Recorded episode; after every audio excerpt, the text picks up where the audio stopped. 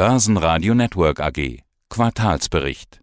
Guten Tag, mein Name ist Felix Strohbichler, CFO der Palfinger AG. 90 Jahre Palfinger, dann noch passend dazu ein Rekordjahr 2021. 20 Prozent mehr Umsatz mit 1,8 Milliarden. Konzernergebnis wieder über dem von 2019 und im Vergleich zu 2020 plus 74 Prozent auf fast 87 Millionen Euro. Man sollte sich eigentlich freuen über Rekordmeldungen, aber gerade heute Morgen gibt es ja Meldungen, die alles überschatten. Krieg in Europa. Putin kündigte ein militärisches Eingreifen in der Ukraine an. Raketenangriffe auf Ukraine. Ukraine ruft den Kriegszustand aus, um nur ein paar Meldungen zu nennen. Wie könnte das Palfinger betreffen durch die Sanktionen gegen Russland? Wie viele Firmeneinheiten haben Sie in Russland? Wir haben eine starke Präsenz in Russland mit mehreren Fabriken. Wir sind absoluter Marktführer im Bereich Ladekrane und Holz- und Recyclingkrane. Und was uns unterscheidet von allen unseren Wettbewerbern, wir sind dort nicht ein internationaler Player, der hineinliefert, sondern wir sind wirklich ein lokaler Hersteller. Bis jetzt haben uns die Sanktionen nicht geschadet, dadurch, dass wir als lokaler Hersteller in der Lage waren, auch weiterhin Geschäfte zu machen. Naturgemäß haben Sanktionen dazu geführt, dass gewisse Personen und Unternehmen als Kunden nicht mehr möglich waren. Das war insofern natürlich ein negativer Aspekt. Bis dato hat Balfinger allerdings trotz Sanktionen gegen Russland sehr, sehr gute Geschäfte in Russland gemacht. Die neuesten Entwicklungen sind natürlich jetzt schwer abzuschätzen, was das auch bedeuten wird, was für Konsequenzen weiters noch kommen werden. Und die Lage müssen wir dann natürlich bewerten. Für uns ist Russland ein sehr, sehr wichtiger Markt, auch ein sehr profitabler Markt. Insofern beobachten wir naturgemäß diese Situation zum einen gesamthaft, aber natürlich auch aus Unternehmenssicht mit großer Sorge. Wie groß ist denn der Umsatz mit Russland oder deren angeschlossenen Einheiten? Der Umsatz ist von 7% des Konzernumsatzes mit einer durchaus überproportionalen äh, Profitabilität auch der russischen Einheiten. Das heißt, das Geschäft in Russland ist für uns ein sehr, sehr gutes. Ich glaube, die größte Gefahr ist ja wahrscheinlich auch, wenn man das wahr machen würde, das SWIFT-Zahlungssystem auszusetzen für Russland wahrscheinlich. Das wäre das größte Problem wahrscheinlich. Na, was das größte Problem wäre, das wage ich jetzt nicht abzuschätzen. Das halte ich für eher unwahrscheinlich, dass diese Sanktion konkret auch wirklich kommen wird. Allerdings, wie gesagt, es gibt eine Reihe von Möglichkeiten, insbesondere auch was sich die USA hier einfallen lassen werden, ist etwas schwer abzuschätzen. Und wie gesagt, wir müssen das bewerten, je nachdem, was jetzt an weiteren Maßnahmen seitens EU und insbesondere auch seitens Russland hier ergriffen wird. Wir hatten uns ja extra wegen der Gewinnwarnung am 21. Januar zusammengeschaltet und ein Interview geführt, denn die aktuelle Prognose zeigte, dass der operative Gewinn in Q1 sowie auch im ersten Halbjahr Zitat, wesentlich unter dem EBIT der Vergleichsperioden des Vorjahres liegt. Also Grund sind ja auch die massiven Kostensteigerungen, Probleme in den Lieferketten und so weiter. Hat sich daran irgendwas geändert? Die Situation ist naturgemäß unverändert. Wir haben diese Mitteilung ja vor wenigen Wochen gemacht und das war auch eine Vorschau auf das gesamte Jahr, in der wir mitgeteilt haben, dass wir eine umgekehrte Profitabilitätsentwicklung haben im Vergleich zum Vorjahr. Im Vorjahr sind wir sehr, sehr stark gestartet mit dem Rückenwind von Kosten aus 2020, mit Verträgen aus dem niedrigen Kostenniveau aus 2020, niedrigen Strukturkosten aus der Krise heraus etc. Und dann im Laufe des Jahres haben sich naturgemäß die Materialkostenerhöhungen bei uns zunehmend niedergeschlagen, während die Preiserhöhungen aufgrund auch der Superauftragseingangsentwicklung sich nur verzögert ausgewirkt haben.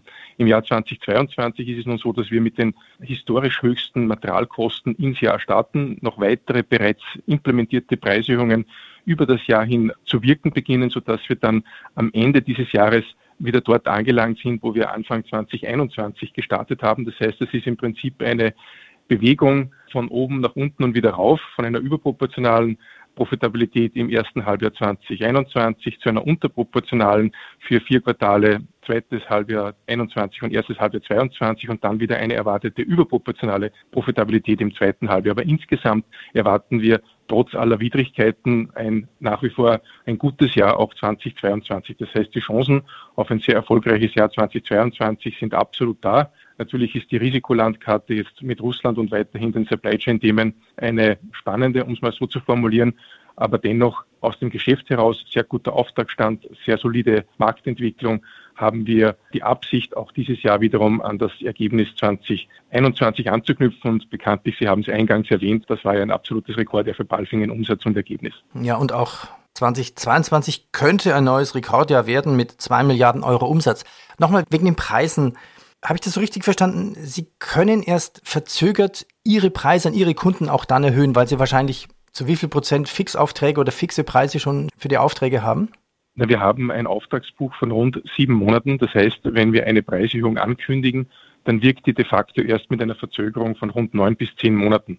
Und da die Kostenerhöhungen im letzten Jahr immer wesentlich höher waren und wesentlich länger angedauert haben, als das jeweils im Vorhinein abschätzbar war, waren die Preiserhöhungen, die wir am Markt getätigt haben, durchaus aggressiv. Also wir haben die Preise mittlerweile um rund 12 Prozent erhöht innerhalb von nur 15 Monaten. Das ist ja signifikant. Aber die Kostenerhöhungen sind über dieses Maß noch hinausgegangen. Und selbst wenn wir mit unseren Preiserhöhungen diese Kostenerhöhungen kompensieren, geht sich das nicht periodenkonform aus, sondern zieht sich etwas nach hinten. Aber in Summe werden die Kostenerhöhungen durch die Preiserhöhungen kompensiert. Das ist jetzt ein reiner Timing-Effekt. Im ersten Halbjahr 2021 war es genau umgekehrt. Da hatten wir schon eine erste Preiserhöhung implementiert. Die Kostenerhöhungen waren noch nicht in Kraft. So gesehen gab es eben dort eine überproportionale Profitabilität und das erwarten wir dann auch wieder im zweiten Halbjahr 2022.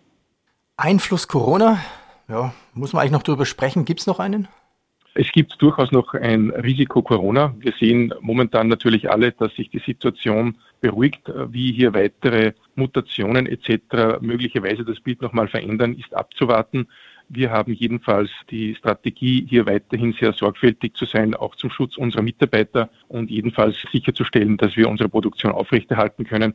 Das heißt, trotz aller Öffnungsmaßnahmen von Staaten gehen wir mit den Schutzmaßnahmen in unseren Werken, an unseren Standorten wesentlich weiter, als die Regierungen das derzeit sehen.